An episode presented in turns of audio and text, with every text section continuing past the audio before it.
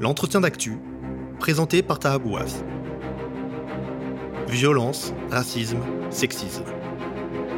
Le témoignage glaçant d'une policière.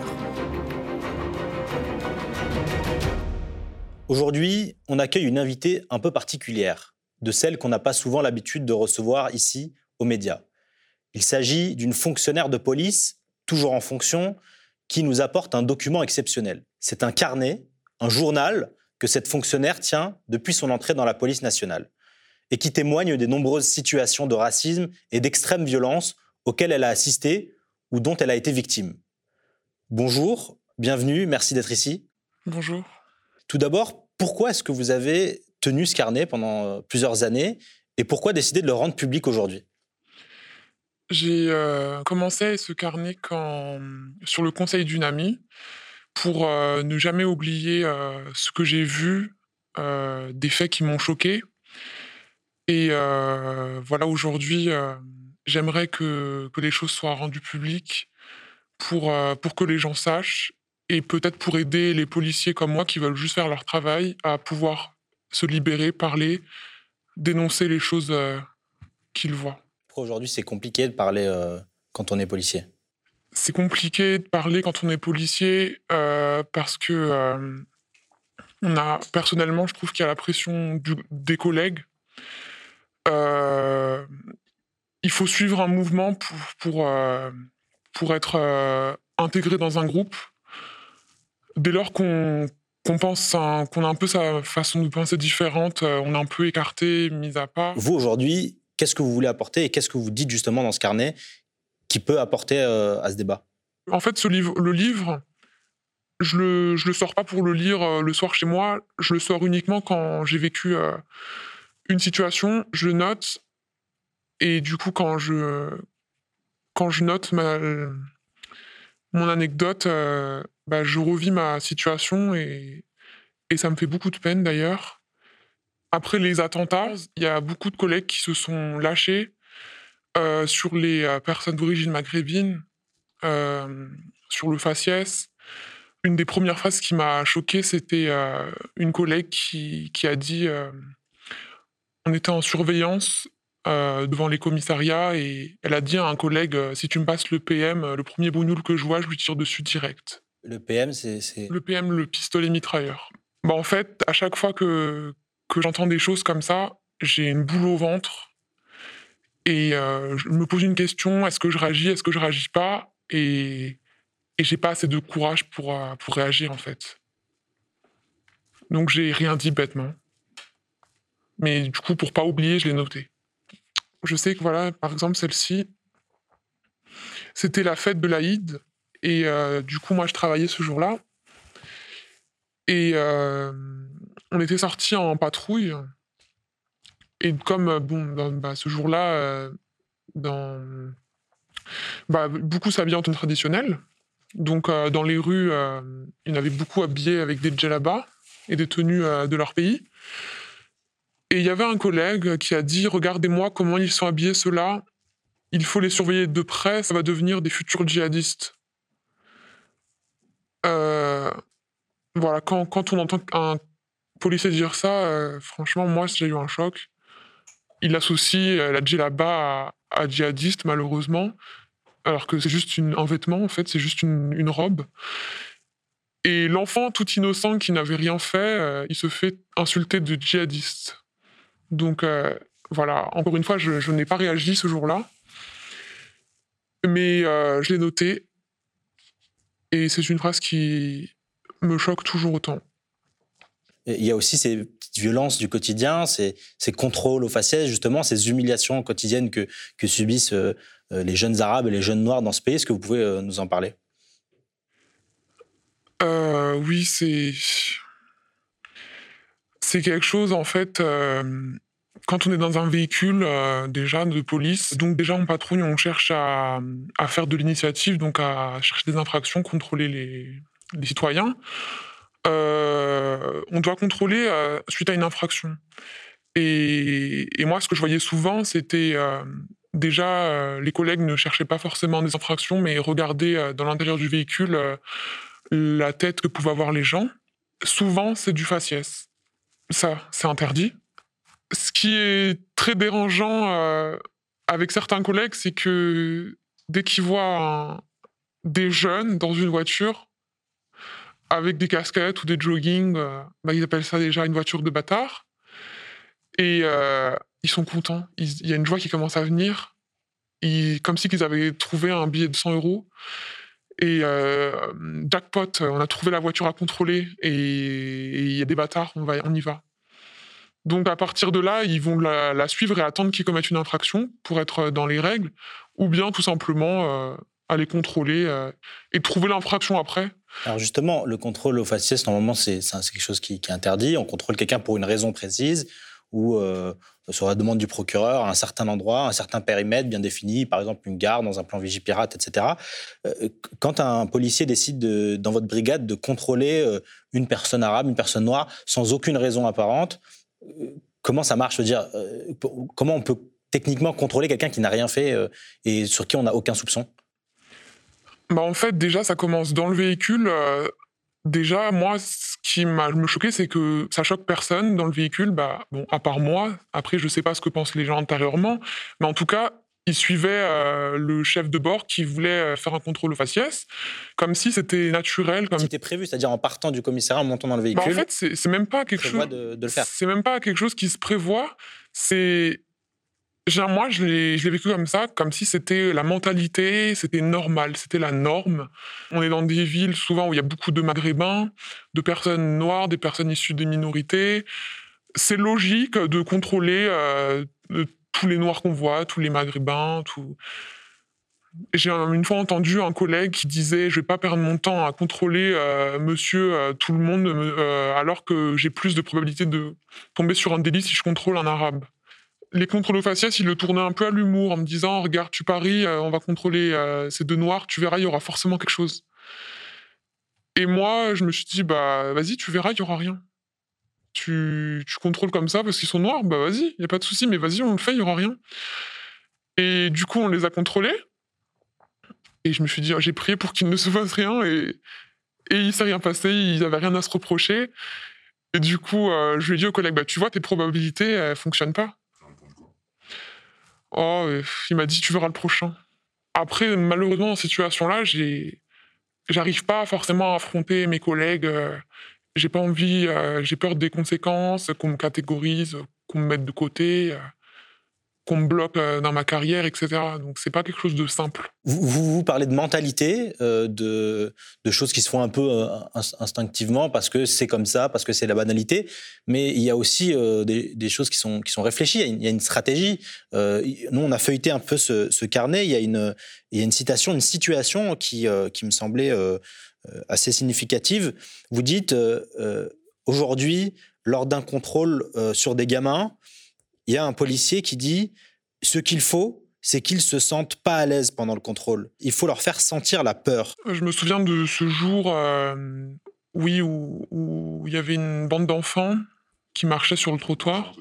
Des, des, enfants, euh, je pense, âgés de 14 ans à peu près, entre, euh, entre 10 et 14 ans maximum, qui marchaient sur le trottoir, qui n'avaient pas commis de, de délit, ni de crime, ni aucune infraction. Et euh, on s'arrêtait net devant eux, comme si on avait repéré le groupe à contrôler. Ils étaient pas méchants, ils n'avaient pas l'air méchants en tout cas.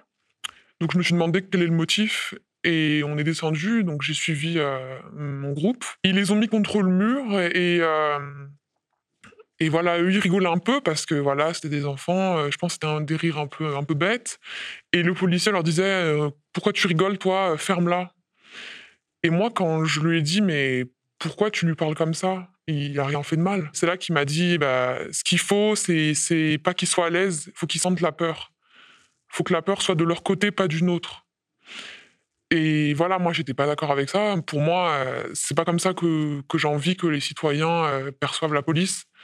Euh, pour moi, au contraire, il faut mettre à l'aise les gens pour qu'ils aient confiance en nous. Et du coup, je lui ai dit, moi, je suis pas d'accord. Bah, je lui ai dit, je vais répéter ce que je viens de vous dire. Et on n'était pas d'accord. Donc moi, j'ai arrêté de parler. Ça ne à rien. Mais, il voulait, euh, créer une sorte de peur dès, dès l'enfance, dès l'enfance pour, pour, pour, ces jeunes-là, Mais du coup, ce que vous dites, c'est que ça brise totalement le rapport, euh, le rapport entre la, police et ces, enfants qui vont grandir. Plus tard, bah, faut pas s'attendre à ce qu'ils... Exactement. Je comprends pas pourquoi euh, il veut créer déjà une atmosphère de peur. Au contraire, quand ils sont enfants, il faut leur montrer qu'ils peuvent avoir confiance en nous. Et, pourquoi, selon vous, donc, ce policier euh, voulait à ce moment-là que ces enfants grandissent avec cette sorte de peur de la police? Bah, vous savez, je me pose encore la question euh, parce que moi, j'ai pas cette façon de penser, donc je ne comprends pas pourquoi il, pense comme ça, pourquoi il veut créer une atmosphère de peur? Je sais pas, peut-être qu'il a besoin de, de s'imposer, de se sentir euh, important, de faire peur. C'est dommage parce que c'est pas c'est pas ça la police. C'est pas c'est pas faire peur. Au contraire. Donc euh, point d'interrogation, je sais pas. Il y en a qui aiment euh, faire les durs, il y en a qui aiment provoquer. Par exemple, euh, quand on patrouille et quand on passe devant des groupes de, jeunes qui fument une chicha, par exemple, ça arrive que, des jeunes disent voilà, police ou les poulets. Voilà, c'est la vérité, il y en a qui, sont comme ça. Il arrive aussi que, que, les jeunes bah, ne fassent rien, qu'ils soient dans leur coin, qu'ils fument leur chicha sans déranger personne. Et le collègue, il il va repasser encore devant. Et une troisième fois, pour essayer de qu'il y ait quelque chose, parce qu'il n'a rien d'autre à se mettre sous la dent pour la soirée. Et il va s'arrêter, il va descendre et il va se dire bon allez, on va les contrôler. Cette situation, euh, je l'ai vécue. Hein. Ça se passait bien et il, fallait qu'il y ait quelque chose pour, euh, pour que ça monte. Donc euh, il va commencer à lui dire ouais, tu me tutoies pas, alors que lui-même le tutoie.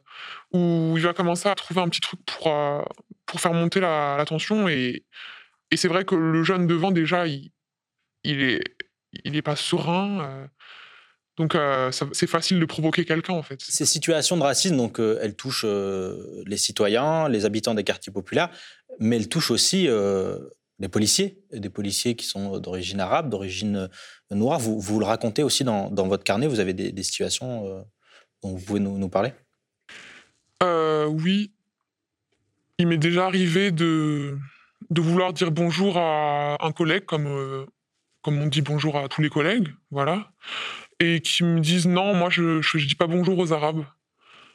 Et il y a des fois où on peut sentir que c'est ironique parce qu'il y en a qui peuvent faire des blagues un peu, euh, voilà, un peu racistes sur les bords, euh, même si moi ça me fait pas rire, mais bon.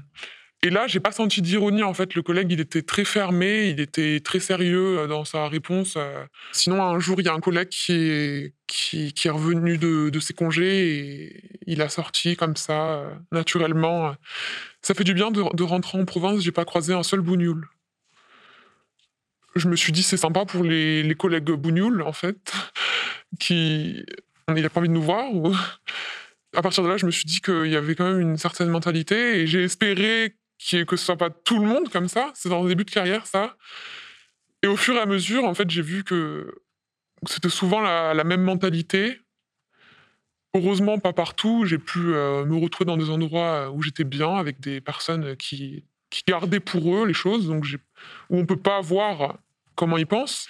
Mais dès qu'il y, a, il y aura, par exemple, euh, un maghrébin, enfin, une personne d'origine maghrébine, un noir ou, ou, ou quelqu'un qui a un accent ça va, ça va créer une situation de gêne pour ma part où je sais qu'il va se passer, qu'il y aura une remarque raciste qui va arriver. Et j'apprends toujours en fait. déjà mal à l'aise. Euh. Voilà, je suis mal à l'aise parce que je sais que ça va arriver et que je vais pas pouvoir parler parce que j'ai pas le courage de parler. Et euh... excusez-moi.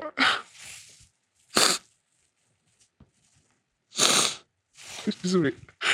Parce qu'en fait, du coup, je revis. Euh, je revis les situations.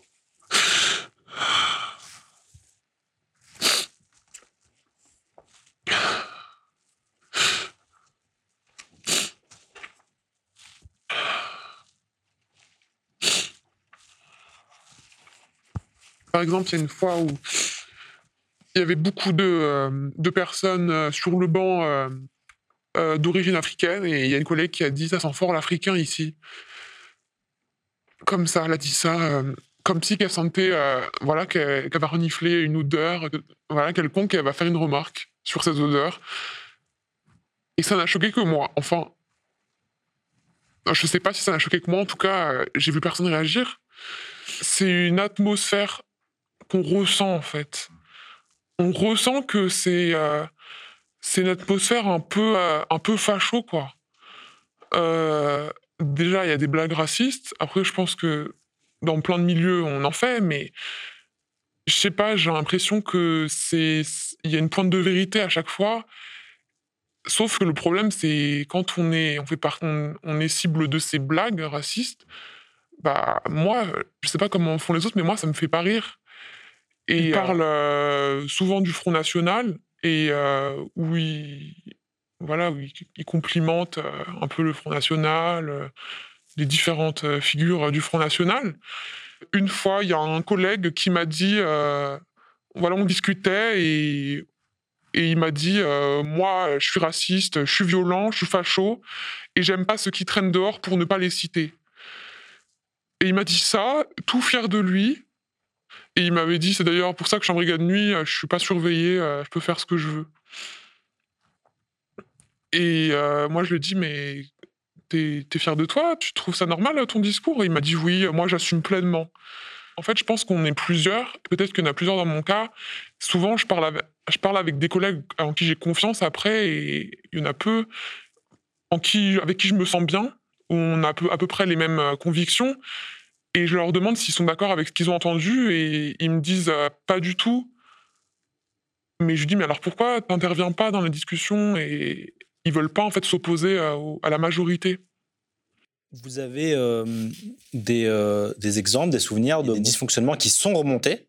Euh, je me souviens d'un moment euh, où euh, une collègue euh, avait entendu des choses, un collègue euh, être raciste envers euh, une, euh, une autre collègue. Et elle avait fait remonter ça et le collègue en question a tout nié et elle est passée pour une menteuse auprès de, tout le monde. Je me souviens aussi que moi-même, j'ai déjà essayé de faire remonter des choses. J'avais parlé cash avec, euh, avec un commandant c'était bien parce qu'il me comprenait, il était d'accord avec moi. Et ça, ça m'a fait plaisir. Et j'ai pu euh, lui raconter tout ce que j'ai vu, etc. Sauf que il a rien fait, en fait. Et ça s'est arrêté là, en fait. euh, je me dis que c'est pas à la hiérarchie qu'il faut s'adresser, en fait. C'est pour ça qu'aujourd'hui vous êtes là. Voilà, c'est pour ça que je suis là aujourd'hui. Je me dis que ça aura peut-être plus d'impact et peut-être que les, ça éveillera les consciences. Peut-être que les policiers, dans ma position, qui voient des choses intolérables, qui voient des, policiers commettre des délits, ils entendent du racisme, mais ne peuvent pas en parler parce qu'ils ont peur. Ça aidera peut-être, ça les aidera peut-être à, parler, à, agir pour que la police soit meilleure demain. Vous dites donc à tout ce côté-là, quand on est policier, voilà, il faut suivre, il faut rien dire, etc. Mais ça commence déjà à l'école de police. Est-ce que vous pouvez nous, nous raconter un peu ce moment-là? Et en fait, j'ai constaté que à l'école de police, c'était pire que, les, que le qu'en fait le recrutement qui recrutait déjà des personnes avec cette mentalité, avec une mentalité un, un peu raciste, un peu facho, violente. Bah, des fois, il y avait des, des remarques de fait euh, dans les cours euh, qui sont intolérables et les formateurs ne font rien, ne signalent pas ces comportements. Donc pour moi, le problème, il est là. Il est que à l'école de police, c'est aux formateurs de signaler, parce qu'ils ont le pouvoir de signaler ces élèves et de les sortir de l'école avant qu'ils soient affectés. devenir policier. Voilà, c'est c'est- c'est là, c'est pas après qu'il faut agir, c'est à l'école de police. Et ça, malheureusement, c'est pas fait. Pourtant, j'ai vu des bons formateurs avec une bonne mentalité, mais qui, qui ne vont pas signaler ces comportements, qui vont en rire, qui prennent pas ça assez au sérieux, ou peut-être que moi je prends trop ça à cœur, je sais pas. Mais euh, il y avait des, il y avait aussi des bons, des bons élèves à l'école de police, des, des- avec des bonnes mentalités, il y en a, mais qui vont malheureusement pas s'opposer au groupe. Et souvent, j'en parlais avec eux, et ils me disent clairement qu'ils vont pas s'opposer au groupe, en fait, qu'ils veulent pas rentrer en conflit. Que eux feront bien leur travail, et c'est ce qui compte, mais Donc en gros, Voilà. le, le racisme, la violence, euh, c'est pas un, un critère disqualificatoire pour entrer dans la police nationale. Au contraire, ce que vous dites. Ça pose pas de problème. je pense pas que ça pose pas de problème, euh, parce que à la base, bah, on peut pas rentrer dans la police avec ce genre de, de conviction, mais pourtant, pourtant, ils sont bien là. Donc, je pense que qu'il n'y a pas assez de contrôle ou bien il y en a qui ferment les yeux comme certains formateurs.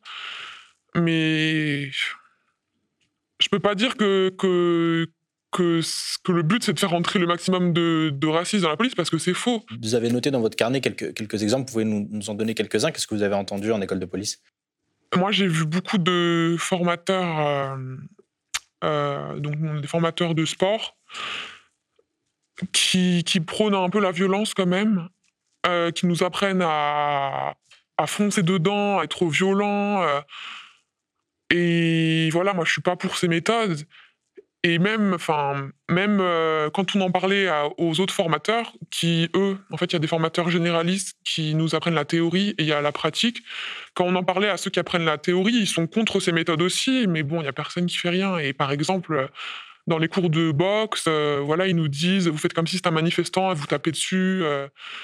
voilà, et, et voilà, ça fait rire tout le monde. Parce que voilà, il y a une bonne ambiance, ça fait rire tout le monde, mais moi, je prends ça au sérieux, en fait. Ça me fait pas rire parce que je pense qu'il y, a des- il y a des manifestants, en fait, qui sont victimes de ça et ils voudraient pas rire de ça. Donc on banalise en quelque sorte ces violences déjà dès l'entrée à l'école de police. euh, Voilà, sont, c'est rigolo de taper sur un manifestant. voilà, ils sont même, euh, ils sont fiers de montrer, voilà, qu'ils sont, euh, qu'ils sont violents. euh, limite, c'est le concours du, de celui qui va taper le plus, qui va se faire saigner, etc. C'est- C'était vraiment spécial. Le souci, c'est que, en fait, les collègues, ils en parlent euh, naturellement, comme si c'était normal, comme si le manifestant méritait. On est très peu à, défendre euh, cette euh, injustice, on va dire, du côté du manifestant, ou être objectif, ouais, objectif, parce que bien sûr euh, il y a des règles et que une manifestation, faut pas qu'elle dégénère, euh, mais voilà, on peut faire ça sans violence. Et il y a des cas où voilà la police est- ne respecte pas les règles, elle est violente. Pour vous aujourd'hui, euh, le maintien de l'ordre, euh, la gestion du maintien de l'ordre dans les manifestations ces dernières années, pour eux, ça, ça a dérapé, c'est ça? Moi, de ce que j'ai pu voir, en fait, euh, les- la plupart des policiers qui sont en maintien de l'ordre, déjà, c'est ceux qui veulent euh, que ça bouge. C'est des policiers qui, qui aiment, pas qui aiment la violence, mais des policiers qui veulent. euh, voilà, ils sont pas là pour euh, être dans un bureau, en fait. Et la plupart des policiers qui font ça, ils aiment faire ça. Quoi, Pour eux, si la manifestation dégénère pas, ils sont déçus. Bah ouais. Et d'ailleurs, j'ai déjà entendu ça. Euh, on parlait, euh, en fait, il y a un moment où, pendant le confinement, c'était assez calme. Et il y a des, des, des policiers qui étaient déçus. Et je leur ai dit, bah, tant mieux si c'est calme, ça veut dire qu'il n'y a, pas de délit, il n'y a, pas- de crime, il n'y a pas d'infraction. Ça veut dire que tout va bien, tout se passe bien si c'est calme. Et le policier m'a dit, non, nous, ce qu'on veut, c'est des émeutes, euh, on veut que ça bouge. Et après, voilà, j'étais choqué sans être choqué parce que je, je les connais, je, je sais qu'ils veulent ça. Mais ça m'a quand même choqué. Je me suis dit, c'est pas possible, on peut pas, on peut pas, on peut pas faire ça. On peut pas mettre des policiers comme ça sur le terrain qui veulent, qui veulent des émeutes. Je sais que les policiers, ils sont contents quand ils lancent des grenades. C'est leur trophée. À la fin, ils ramassent euh, la grenade et ils sont contents. Et voilà, la plupart, euh, aiment les violences urbaines. euh, quand il y a un peu d'action, ils sont contents, il y a de l'adrénaline, ils se disent ah super, il y a des violences, on se rapproche, on y va en renfort. Et ils reviennent en disant c'est bon, j'ai tiré ma grenade, euh, j'ai tiré mes, mes, mes cartouches de LBD. euh, et ils sont contents, ça leur fait plaisir. Par exemple, vous avez déjà euh, fait des auditions de garde à vue, de garder à vue, que ce soit après des manifestations ou simplement sur la sécurité publique normale. Parfois, il y a des violences qui sont commises à, l'encontre de personnes gardées à vue. Comment, comment ça se passe dans ces moments-là? Ces moments-là, c'est c'est que du off. C'est pas tout le monde qui fait ça. Il y en a qui, qui ne font pas ça, mais je sais qu'il y a des chefs de poste euh, qui aiment bien euh, mettre des claques dans les cellules. Quand, quand ils sont un peu saoulés par le bruit, quand ça tape un peu trop fort dans les cellules, bah, pour régler ça, ils y vont et ils, vont taper le, le gardé à vue. C'est des pratiques euh, courantes pour certains. Il y en a qui, veulent juste être tranquilles au poste, qui veulent pas que ça dégénère. Hein. Mais je sais que souvent, et, beaucoup en brigade de nuit, comme il n'y a pas de hiérarchie, euh, souvent, quand on, laisse un gardé à vue le soir, bah, il est normal, le lendemain, on le récupère avec des bleus sur la tête. De ce que j'ai pu voir, euh, les chefs de brigade, ils ferment les yeux. Je pense qu'il y a, y a trop, trop de collègues dans, qui font, dans ces situations, ils peuvent peuvent pas dénoncer tout le monde, ils vont perdre euh, leur effectif. Un policier qui, qui, qui, va taper, sortir son bâton et taper, c'est un policier qui a pas peur, qui, qui va dire voilà, moi je suis pas, moi je suis pas faible, je sais m'imposer, euh, je sais me faire respecter. D'ailleurs, il y a une fois où, il y a une collègue euh, qui avait frappé un individu qui était menotté. Et quand on lui a dit mais, euh, mais pourquoi tu fais ça? Il est menotté. Elle m'a dit bah, il m'a insulté, moi je, je, je, me fais respecter. Je ne laisse pas passer une insulte. En fait, je me dis que le dialogue, il, il, ça sert à rien de parler, de raisonner ce genre de personnes je préfère euh, ne pas parler avec eux. Les chefs étaient au courant de ça. Tout le monde était au courant. Il y avait même la hiérarchie qui avait vu. Voilà, ça n'a dérangé personne. Elle n'a pas eu de, même pas de sanctions euh, en interne, rien du tout. Il y en a certains qui vont, certains OPJ qui vont, qui vont dire ouais, mais tu mérites, tu fais que crier, euh, tu fais que taper, tu mérites bien ça. Et d'autres qui vont penser que ça va trop loin et qui vont aller voir le collègue en disant euh, mais pourquoi tu fais ça? Mais voilà, en général, ça ne monte pas à la hiérarchie, sauf si euh, c'est le commissaire lui-même qui va constater ça par hasard s'il passe euh, au poste. Mais en général, ça reste en off, entre collègues. Comment ça se passe? À dire que quand il y a un policier qui, tape une personne, ben, elle va écrire dans son, dans, son, procès verbal que la personne a été violente, etc. Et quoi, les collègues vont automatiquement aussi euh, faire des faux ou est-ce que c'est la personne qui va leur demander? Comment ça se passe dans ces moments-là? Dans ces moments, en fait, il faut savoir que les policiers sont très soudés. Ils sont très très solidaires entre eux. Quand ils ont, quand le groupe se suit, quand ils ont les mêmes convictions, ils sont très solidaires. Euh, quand il y a un, un, individu qui va être tapé euh, sur la voie publique et amené en garde à vue et qu'il faut dire la vérité sur le PV, bah moi j'ai déjà vu des policiers qui qui vont modifier la vérité et en fait, euh, ça se fait naturellement. Euh, ils, ils, réinventent l'histoire euh, pour la rendre correcte. C'est pas tout le monde qui fait ça. En fait, il y a des policiers qui vont dire faut assumer ce qu'on fait pour pas avoir de problème. Si tu lui as mis une, une patate, tu le marques. on expliquera pourquoi. Il y en a certains qui font ça, il y en a beaucoup qui font ça. Il y en a d'autres qui vont qui vont pas assumer leur acte et qui vont modifier la vérité. Je l'ai vu aussi. En fait, j'ai vu les deux. J'ai vu les deux. Euh. Vous nous parliez donc euh, des personnes gardées à vue qui parfois pouvaient être victimes de violences et, et parfois des policiers qui, qui, maquillaient des procédures et qui euh, commettaient des, des fonds en écriture publique. Est-ce que vous pouvez nous parler un peu plus de, ce que vous avez vu concrètement, de, de cas que vous pouvez nous, en fait, déjà, faut savoir que quand c'est des personnes qui sont tapées dans les cellules de garde à vue, il n'y a pas de procès verbal, c'est que du off. En fait, il est déjà interpellé, il est déjà dans sa cellule, et n'importe qui peut aller le voir, lui parler, ce sera jamais écrit quelque part. Il y a des caméras en garde à vue? En fait, euh, c'est pas enregistré. Je sais pas si c'est partout pareil, mais dans les services que j'ai faits, c'est pas enregistré. On les voit, c'est juste pour surveiller. Donc, euh, en fait, euh, il y aura jamais de traces il faut tomber sur un bon OPJ qui va faire son travail correctement pour que, pour que la personne qui a subi des coups euh, ait, justice. Quoi. Alors, on a beaucoup euh, parlé de, de, racisme. Euh, vous en avez été vous-même victime et, témoin. Est-ce que vous pouvez aussi nous parler du, sexisme dans la police? On sait que c'est quelque chose qui est, qui est très prégnant. Est-ce que vous pouvez nous... Alors ça, c'est devenu mais la banalité de mes journées. Déjà, il y a beaucoup plus d'hommes que de femmes dans la police, ou en tout cas sur le terrain. Peut-être qu'il y a plus de femmes dans les bureaux, mais sur le terrain, il y a plus d'hommes. Donc quand on est dans un véhicule, on est avec euh, deux hommes ou trois, et on est là. Quand on est une fille, on est la seule, femme. Tout le temps, les remarques, euh, euh, elle est bonne, celle-là, on va la contrôler, ou que des, que des choses comme ça déplacées. Il y a aussi euh, des collègues euh, qui vont seulement contrôler des femmes pour avoir leur numéro de téléphone, par exemple. Ça, j'ai déjà vu. c'est des petits délires qui se font entre eux. euh, Et quoi, ils les gardent les numéros après Ils se disent, ah, on va la contrôler, elle, est- elle est, elle est belle, elle est bonne, on va essayer d'avoir son numéro. C'est un petit défi qui se lance. On n'est pas là pour ça, en fait. Ils parlent de leur forme, de leur corps, tout le temps, tout le temps. Il y a beaucoup aussi de d'harcèlement sexuel dans la police envers les femmes. Par exemple, euh, voilà, ils vont être tactiles envers les femmes. Je sais que moi, souvent, on me, on me tirait ma queue de cheval, euh, comme ça, sans me demander. euh.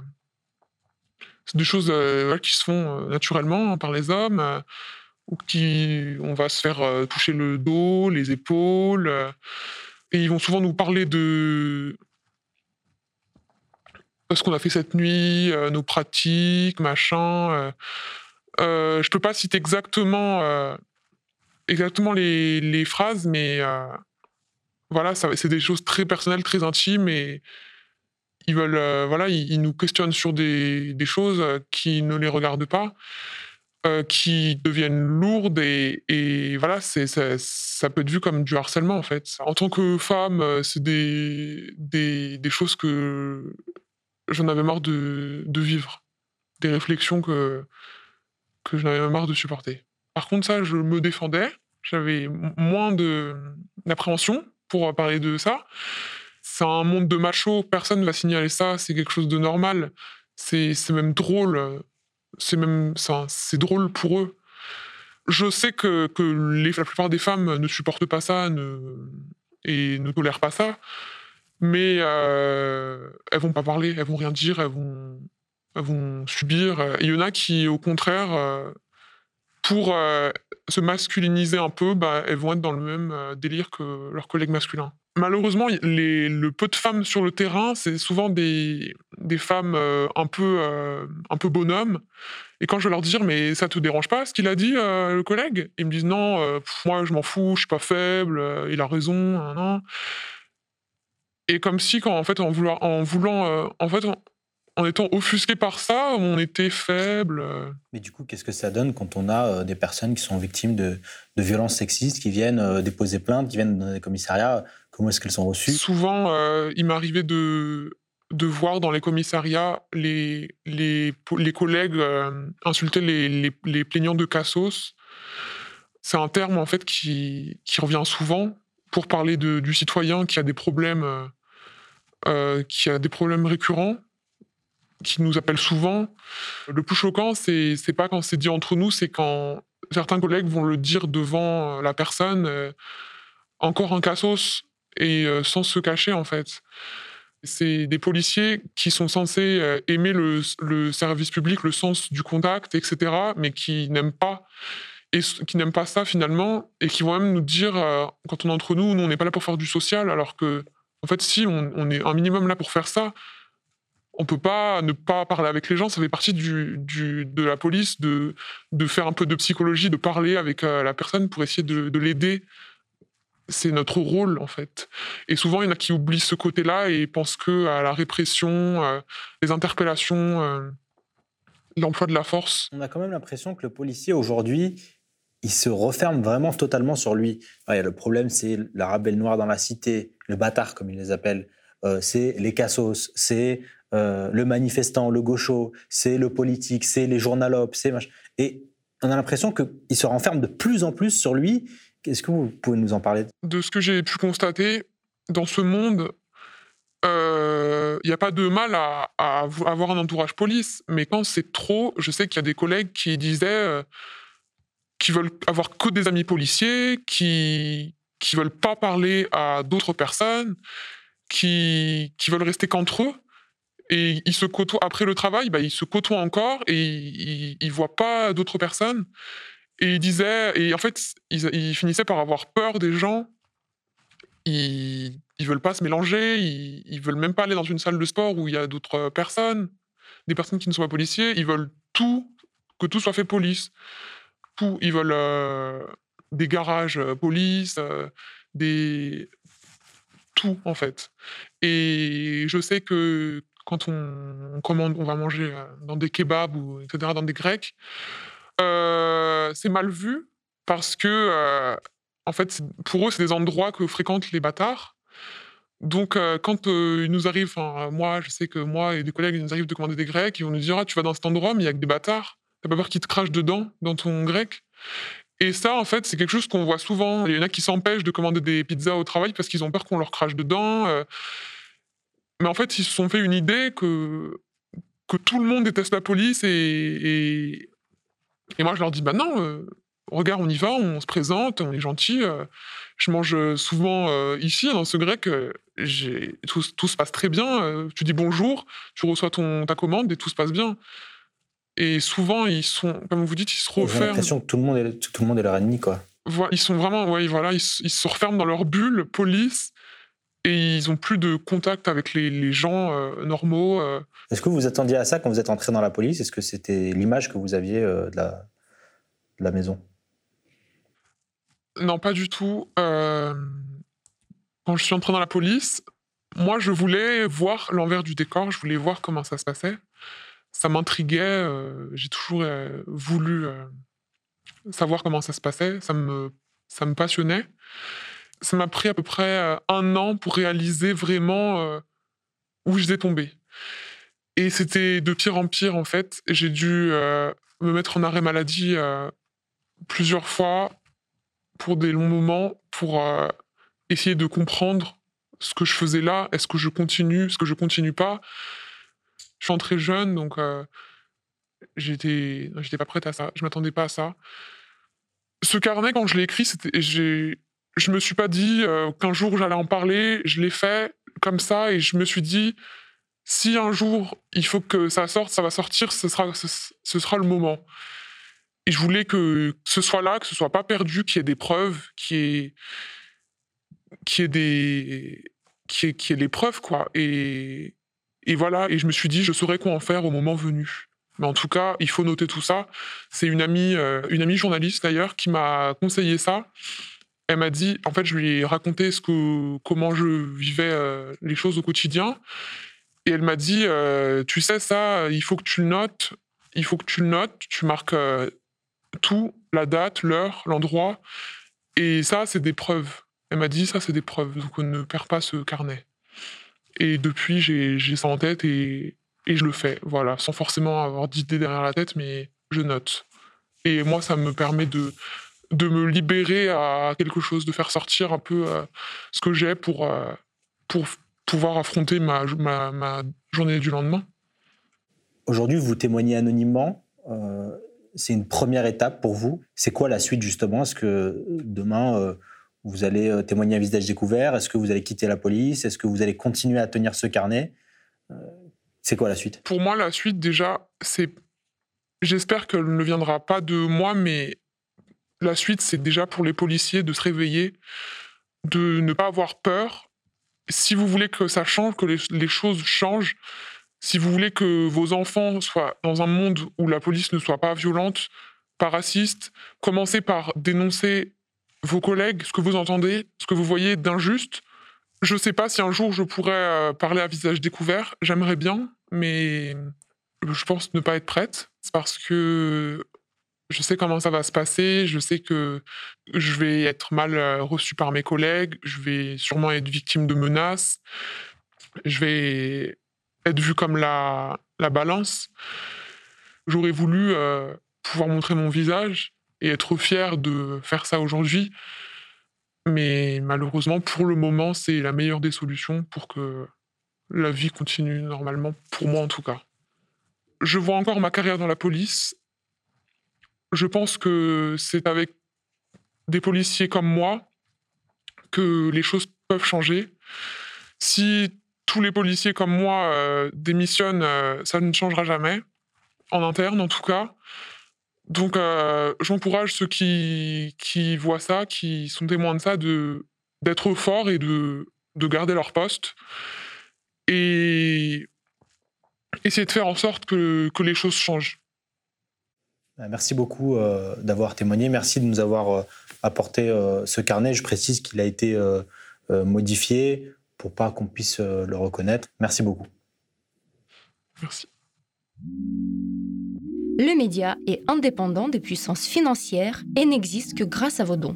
Soutenez-nous sur lemediatv.fr. Et pour ne rien rater de nos contenus, abonnez-vous à nos podcasts.